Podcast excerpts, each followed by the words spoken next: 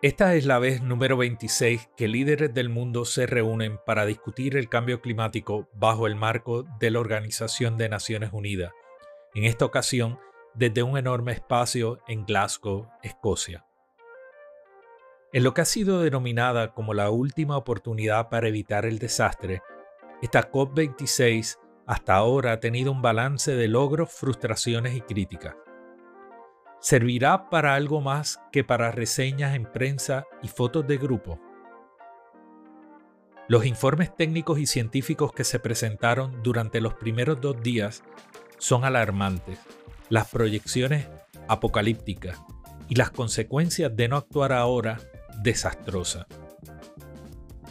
A pesar de la experiencia reciente con la pandemia del COVID, que no ha tenido distinción en su impacto y alcance global, aparenta haber unos que se sienten cómodos desde su sitial de privilegio con acceso a vacunas o con seguros que protegen la inversión de los efectos implacables del cambio climático y la subida del nivel del mar, al menos por el momento.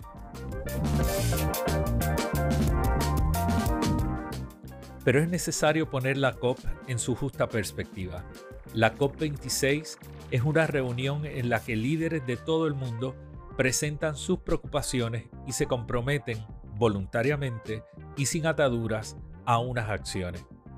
Dentro de este marco, cada uno tiene el mismo espacio y plataforma para proyectar sus preocupaciones y propuestas, aunque no todos reciban la misma cobertura mediática. Sin lugar a dudas, hubo mucho furor e interés en el mensaje del presidente de Estados Unidos, que luego de la salida del Acuerdo de París por el gobierno de Trump, regresa con la intención de marcar un cambio de rumbo, a pesar de no contar con el respaldo del Congreso. John Kerry y Biden aprovechan la plataforma internacional para proyectar un mensaje a su país y respaldar las iniciativas empresariales que se alinean con su mensaje. Con ejemplar elocuencia, la primera ministra de Barbados, Mia Mottley, llevó a la audiencia a reconocer que hay una diferencia grandísima entre los países y las aportaciones al deterioro del planeta, así como en sus consecuencias.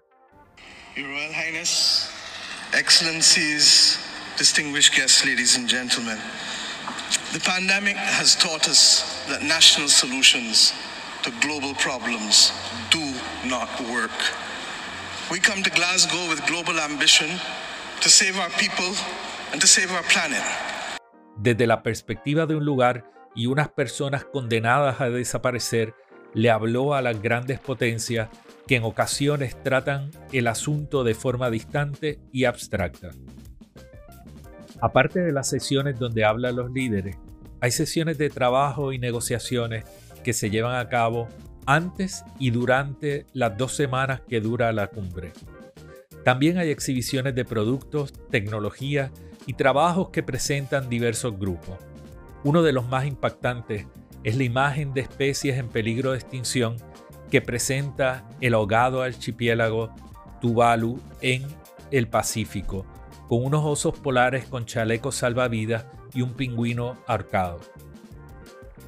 Fuera de los recintos feriales se llevan a cabo actividades paralelas y protestas, entre las que más reseñas han recibido de los medios, las organizadas por Greta Thunberg, reclamando acciones concretas,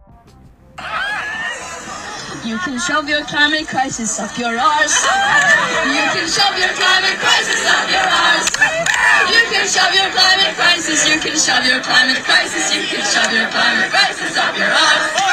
La activista sueca, que movió a muchos con su tenacidad, elocuencia y juventud, es hoy una fuerza reconocida y consolidada que reclama y señala la hipocresía y manipulación de la crisis por varios sectores. En el caso de Puerto Rico, a pesar que el discurso de la sostenibilidad ha tenido resonancia y hay conciencia de que existe una crisis climática, las acciones no van alineadas con el discurso.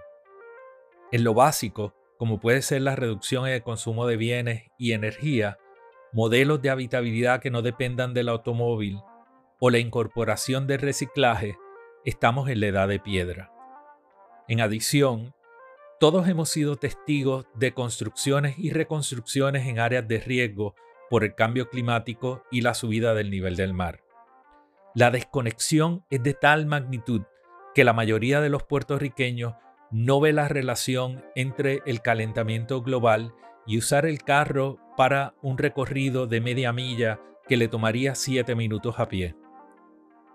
Eso sí, seríamos implacables con aquel que nos critique y nos llame hipócritas e inconscientes en lo que al calentamiento global se refiere.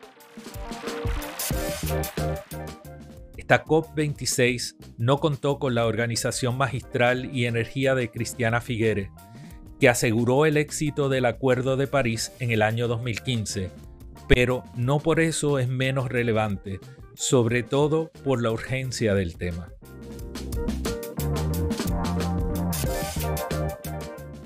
Habido adelantos en acuerdos de limitar el uso de combustibles fósiles, emisiones de metano, la inversión y financiamiento de actividades contaminantes, pero falta mucho más por acordar, discutir y educar. Seguiremos con interés los acontecimientos de esta segunda semana de la COP26 desde Glasgow, Escocia. Puedes conectarte al urbanista a través de todas las redes sociales también puedes seguir los canales de YouTube de la hora del territorio, así como el canal de Spotify y Apple Podcast. Recuerda darle me gusta, comenta y comparte. También puedes hacer aportaciones a través de la página de GoFundMe Apoya el Urbanista o a través de ATH Móvil al 787-536-5547.